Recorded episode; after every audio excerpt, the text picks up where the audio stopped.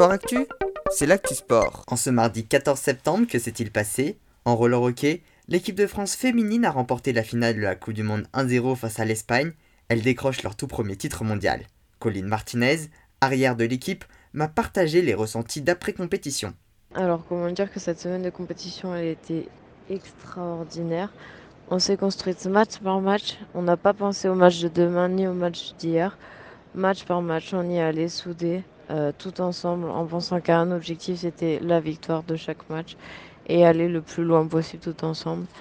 Et euh, l'aboutissement en étant euh, championne du monde, moi j'y crois pas encore. Donc j'ai pas encore les sensations. Je pense que je vais les avoir quand je vais rentrer chez moi. Mais c'est vraiment une équipe qu'on a vu soudée tout au long, du début jusqu'à la fin. Et on, s'est- on a grandi, on est, on s'est construite ensemble. Et, et c'est vraiment trop, trop de sensations de, vivre des moments comme ça avec euh, une équipe pareille, euh, une famille. Et, euh, et de jouer avec le cœur, avec des gens, des gens qu'on aime comme ça. Et au final, bah, on est champion du monde, hein, faut se le dire. Félicitations à elle.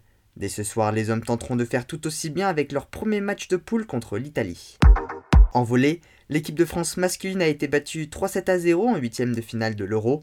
Ils sont donc déjà éliminés de la compétition, une déception après avoir remporté le titre olympique cet été. En tennis, un point sur le classement ATP après l'US Open.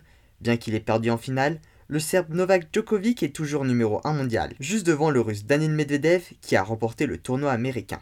Le grec Stefanos Tsitsipas complète le podium devant l'allemand Alexander Zverev et un autre russe Andrei Rublev.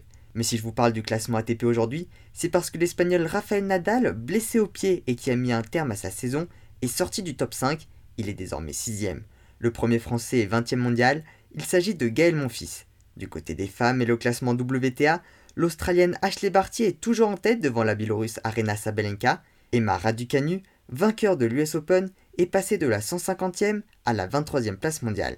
Caroline Garcia, première française, est 60e.